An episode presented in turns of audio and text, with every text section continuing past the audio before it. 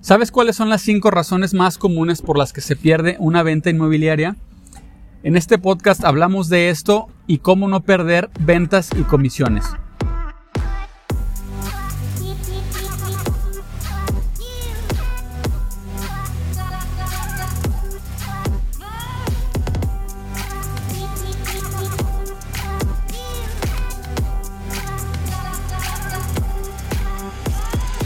¿Qué onda María? ¿Cómo estás? Hola, muy bien.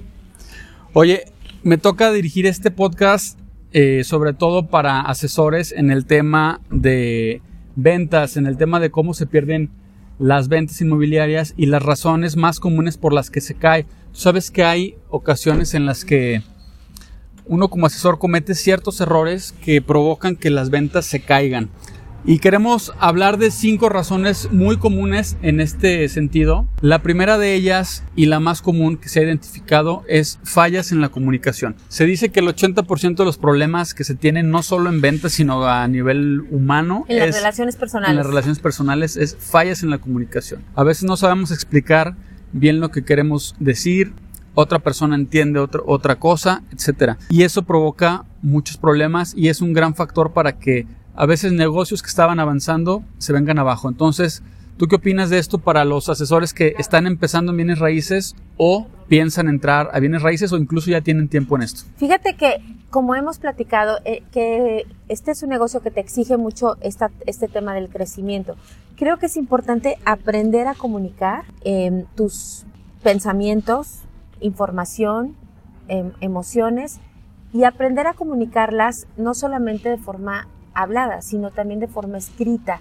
Y creo que aquí es algo súper importante porque salvo la primera vez que tú ves al cliente, lo conoces y tal, muchas de las veces, sobre todo si te dan las llaves, la comunicación va a seguir siendo vía teléfono. Entonces, cómo redactar un mensaje es súper importante, cómo, en qué momento mandas un mensaje de voz y en qué momento no, en qué momento marcas y en qué momento no. Creo que la comunicación comienza por aprender a ser oportunos.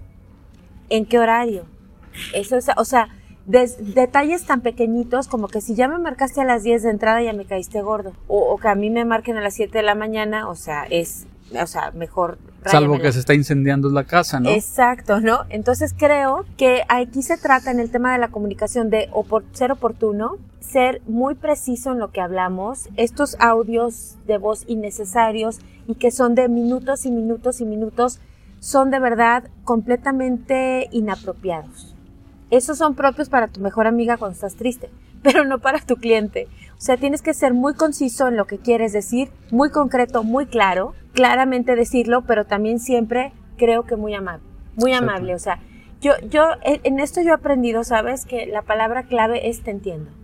La empatía es súper importante, sí sentirla, pero también hacer, hacérsela saber al cliente. Te entiendo, pero, esto, te entiendo, pero.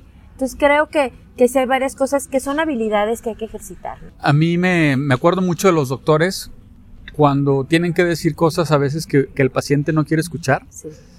Cómo tienen que mantener la calma y, y uno como asesor también es importante que tengas esa asertividad, como bien comentas, de, de, decirle las cosas a tus clientes, aunque sean cosas a veces difíciles de, de decir, ¿no? Hay veces que hay situaciones en las que no sé, se meten a las casas y se las robaron. Eh, o clientes que ves tras vez están haciendo comentarios de que algo está mal en la casa y tú tienes que decirle al cliente y hay clientes que no reaccionan de la mejor manera. Entonces sí es importante que aprendas a transmitir de manera asertiva, como bien dices, lo que piensas, lo que sientes, pero sobre todo desde, desde tu asesoría como profesional. Claro, y aparte aquí yo creo que también eh, escoger el medio adecuado, hablando del tema del teléfono. Yo ahí también yo siento que hay, o más bien pienso que hay un feeling, ¿no? Cuando, ¿qué cosa merita ya una llamada? Exacto. O sea, ya esto ya no es de mensaje, ya se volvió un teléfono descompuesto, a ver, te llamo y, y, y bueno, yo lo que hago siempre es en qué momento te puedo marcar porque entiendo que el cliente está trabajando, está comiendo, está con su familia y él elegirá el momento en que a qué hora tienes unos minutos para que platiquemos y entonces te voy a poder hacer un planteamiento completo de algo que también va a, ayudar a que lo que yo te diga caiga de mejor manera en ti. Exacto, no todo se resuelve por mensajes, o sea, hay que, como bien dices también, mm, no siempre se va a enviar mensaje, no siempre se va a enviar audio. Y en qué momento también es, es mejor hacer una llamada hay ocasiones en las que una llamada de un minuto te ahorró 20 mensajes, entonces también saber cuándo hacer llamadas. Y lo yo aprendí de ti muy al principio de todo esto, cuándo también saber hacer una reunión. Sí. Vamos a programar una reunión y lo vemos. Cuando ya viste también que por... Y, y las cosas fluyen de manera espectacular, yo me quedaba así, yo iba súper nerviosa, me acuerdo de alguna reunión que tuvimos, que eran momentos difíciles, o cosas difíciles que tratar y, y tú ibas tan tranquilo y los clientes se entendían súper bien entre ellos, ¿no? Un cliente comprador, un cliente vendedor. Ya decía, sí es cierto, o sea, hay que también saber en qué momento aplica el verse personalmente, ¿no? Para poder comunicar algo y que a veces tú ya no tienes, este, tu, participación es mínima y ellos se entienden muy bien. Así es, buen punto. Ya retomando el tema que nos movimos un poquito aquí de, de escenografía por la luz. Retomando el tema, el segundo error muy común que provoca que se caiga una venta es no entender el estado emocional del cliente. Sabemos que la venta de un inmueble requiere o tiene mucha carga emocional tanto para el que compra como para el que vende. Y al, el asesor, al ser su día a día, a veces perdemos esa conciencia de que el cliente está atravesando por miedos. Se dice que hay cinco etapas. Eh, entre esas incluye, por ejemplo, el miedo, la decepción, a veces creías que ibas a comprar una casa eh, y al ver que tiene ciertos problemas, clientes se decepcionan mucho, frustración, enojo, etc. El no ser consciente de esas etapas emocionales y creer que, pues como hablábamos hace un momento, los, como los doctores, ¿no? Totalmente. Que te dicen, tienes cáncer, el siguiente. Entonces a veces uno pierde esa conciencia del estado emocional del cliente. Sí, es justo lo que se me vino a la mente eh, pensar como en, un médico, ¿no? El médico eh, es su día a día y sin embargo tiene que mantener, y todos yo creo que conocemos el buen médico, que se toma el tiempo para explicarte las cosas, porque bueno, esa es otra cosa, ¿sabes? Yo, yo no estoy de acuerdo con la frase que dice, el cliente siempre tiene la razón pero sí creo que el, siempre, el cliente siempre merece una explicación. Eh, es, yo, yo cambio esa, ¿no? No es siempre tiene la razón, pero siempre merece una explicación. Entonces es, y yo como cliente inclusive soy así, no me digas que sí a todo, pero dime, dime por qué no, dime las opciones. Entonces creo que la forma de poder gestionar las emociones del cliente es con información. O sea, a veces tengo miedo porque desconozco. Y entonces es lógico, pues porque no es su trabajo, o sea, no tiene que conocerlo, ¿estás de acuerdo? Y entonces creo que tiene que ser mucho, tiene mucho que ver con la empatía también, ser empáticos con, eh, y el saber que tratar de ponerte en su lugar. Oye, yo me sentiría igual. Si pasan dos semanas y no me ha caído mi pago, pues yo también estaría angustiado, ¿no? Entonces, tratar de entender al cliente creo que es bien importante y siempre contrarrestarlo con información como clara y oportuna, que creo que es otro de los puntos, ¿no?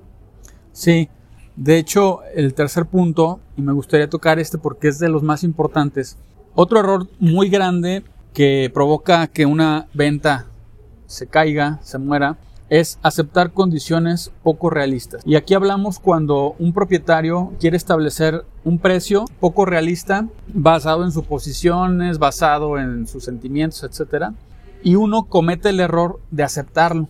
Y aquí es cuando la propiedad no se vende después de muchos meses, cuando el propietario ahora sí te echa la culpa. Aquí es cuando el propietario ahora sí te echa la culpa y te dice, oye, la propiedad no se vende. Y, como dice una persona eh, de Estados Unidos, un, agente inmobiliario, dice, ahí el propietario no se acuerda que él fue el que te, el que te sugirió el precio. Ahí no se acuerda, ¿no? Me dice, no la has vendido. ¿Y qué hace? Te dice, voy a contratar otro asesor y al otro asesor que contrata quiere que sea más honesto y, que sea más realista, ¿no? Entonces, si no hiciste bien ese trabajo de, vamos, si hiciste mal este trabajo y aceptaste condiciones o precios poco realistas, te estás tú metiendo el pie solo y al final ni siquiera le vas a dar a tu cliente, va a terminar enojado contigo, va a terminar creyendo que no eres un buen profesional, se va a terminar yendo con otro y todo por cometer este error. Claro, que, que, y es este, el tema, un tema es el precio, pero hay muchos temas en este sentido. O sea, otro tema son las condiciones de la casa. Eh, otro tema es este, los, si tiene o no tiene inquilinos. Otro tema es el tema de los impuestos. Otro tema es, o sea, hay muchos temas sobre los que tú tienes que ser realista y a veces hasta insistente. Incluso el tiempo, ¿no? Yo la quiero vender en un mes. No. Yo la quiero vender tengo dos años, tres años vendiéndolo por mi cuenta no puedo, pero ahora te contrato y quiero ahora sí te contrato y quiero que la vendas en un mes porque ahora sí ya, ya me urge. Claro, o no quiero ningún tipo de crédito, yo puro contado, puro contado y en un mes. O pues no, no, o sea. Pero solo puedo mostrar la casa el viernes de 2 a 3 de la tarde. Exacto, sí. Pues, ¿Cómo le hago? O no, o sabes qué, que me esperen, ¿no? Em, oye, pides una cita ya sobre la marcha. No, no puedo a las 4, pero a las 6 no nosotros no podemos decidir el tiempo del cliente comprador que quiere ir a verla. O sea, entonces sí creo que hay muchas cosas que tú se las tienes que hacer ver, que son condiciones irreales, ¿no? Pensar que la puede vender en un mes de contado. Digo, yo también quiero. También quiero venderla en un mes de contado. De eso a que se pueda, pues es una gran distancia. No quiero decir que sea imposible, pero, y ahí es donde le explicas, ¿no? Te entiendo, pero mira, la experiencia a mí me ha dicho esto, esto y eso. Entonces creo que es donde vas como ubicando sin pelearte con el cliente. Esa es la parte, yo creo, y volvemos al punto uno y dos, de la gestión de la emoción y de la comunicación. O sea, tampoco puedo ponerme a pelear contigo. Tengo que, tenemos que negociar y llegar a los mejores acuerdos, pero por el bien tuyo, de tuyo cliente, ¿no? Así es. Sí, es un, error muy común es, es ese Recordemos que este podcast, este episodio está dirigido para asesores o gente que quiere empezar en bienes raíces. Entonces, estamos ahorita ya llevamos tres errores comunes. Fallas en la comunicación, no entender el estado emocional de tu cliente y aceptar condiciones poco realistas. Otro error muy común, no conocer lo que vendes. Llegas a la propiedad y no hiciste tu trabajo, no recuerdas cuánto tiene de frente, no recuerdas cuánto tiene de fondo, este, te hacen preguntas que si tiene calentador solar no sabes, este, tiene gravamen no me acuerdo. Todo eso hace que una venta se llegue a caer. Claro, que bueno, también yo entiendo que de repente puede haber una pregunta que tú no tenías considerada y que dices, eso, eso específicamente no lo sé. Así como preguntas bien específicas, no sé, por decir, este, ¿qué tal los vecinos? No, a lo mejor no sé, ¿no? No lo había preguntado y bueno, eso es diferente a que te pregunten cuánto tiene de frente y tú no sepas, ¿no? Digo, aparte que ya mandaste previamente una ficha, aparte que ya hiciste una serie de cosas, pero que tú te dominas esa información. Entonces, yo creo que en ciertas formas sí se vale a veces decir, déjame consultarlo y te comento, pero no en cosas tan básicas, ¿no? Exacto. Como las características de la casa. Ahora, también se entiende que si eres asesor y traes 20 casas, pues a veces pierdes eh, la noción de, medidas y, detalles muy pequeños, pero siempre traer tu ficha a la mano, darle una leidita antes de entrar, te recuerda. Ahora también un dato extra, un bonus, es que cuando muestras una casa es muy bueno saber cómo la vas a mostrar. Entonces tú ya tienes preparado un pequeño guion para cada casa y qué vas a resaltar de cada casa. Entonces eso también te puede ayudar para destacarlo mejor y tener los puntos clave bien memorizados y no estar ahí perdiendo este tipo de información tan valiosa que causa desconfianza al comprador. Claro, fíjate que hay casas que incluso tú empiezas a mostrarla desde afuera, ¿no? O sea, no, ni siquiera vas, eh, has entrado, pero tú ya estás hablando de las bondades de la calle, de la privada, de la alarma, de la orientación de la casa, de que no tiene vecino al frente, de una serie de cosas que, que tú tienes que, o hacerlas notar. Mira, ya te fijaste en, esto. Ah, sí, y apenas estás entrando, ¿no?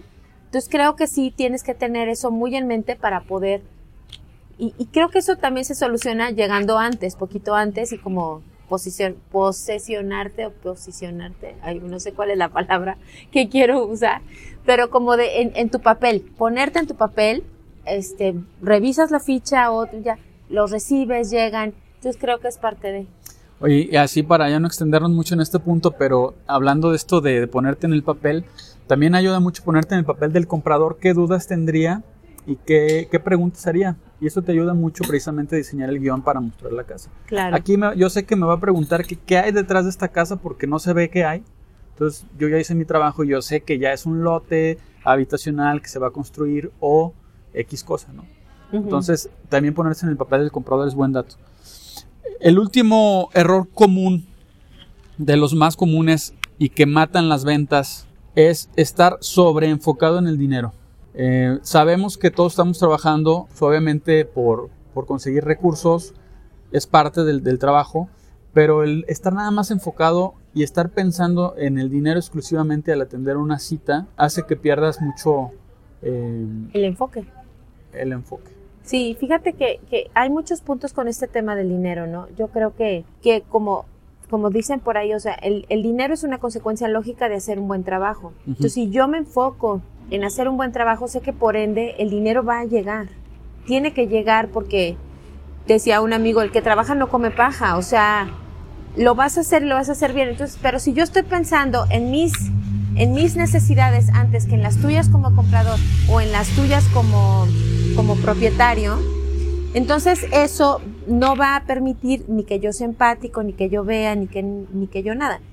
Que tiene que ver con, ya lo hablamos en otro podcast, con este tema de estar conscientes del tiempo que toma cobrar una comisión y tener el colchón suficiente para estar tranquilo, porque también siendo empáticos con el asesor, se entiende que si ya ocupa el dinero y tal, Sí, pero entonces si yo ya estoy consciente y preparado, entonces este, yo voy a estar más tranquilo, ¿no? Em, para, y como en el póker, ¿no? El que juega por necesidad pierde por obligación. O sea, no podemos estar este, con ese enfoque de, de, de solamente fijarnos en el dinero, ¿no? Te salen las frases de Marta de baile. Sí, aparte de que el cliente lo va a notar, siempre decimos, o sea, si tú solamente estás pensando en mi, en mi dinero, se nota. Y si no estás pensándolo, también se nota. Entonces, a mí no me gusta que me estés asaltando. A mí me gusta que me atiendas y me des un buen servicio y yo por ende te voy a querer pagar. Sí. Y si eres un asesor nuevo, estás iniciando o, o ya tienes experiencia, es importante tener ese equilibrio, como dices, de no hostigar al cliente, no estar vendiendo, porque la frase tan común esta de que a la gente no le gusta que le vendas, le gusta comprar. Entonces, tampoco te vas a ese extremo tenemos estilos, ¿no? Por ejemplo, a mí me gusta mucho ser muy relajado y yo digo, mira, si le gusta, pues adelante. Pero también te puedes ir al otro extremo como de, no tener esas técnicas de cierre. Sí. Entonces también tienes que saber equilibrar la balanza, ¿no? Y bueno, pues ya de hecho es la, es la última. Este, retomando cinco errores muy comunes que matan una venta en, en el aspecto inmobiliario de los asesores es tener fallas en la comunicación, Dos, no entender el estado emocional de tu cliente. Tres, aceptar condiciones poco realistas. Cuatro, no conocer lo que vendes. Cinco, estar sobreenfocado en el dinero. Aquí la idea es que conozcas, que evites esto y que aprendas de los errores.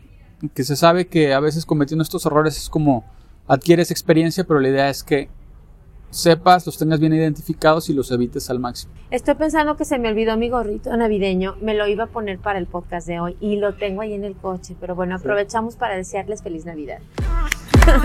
Nos vemos el siguiente episodio. Que estén muy bien. Saludos.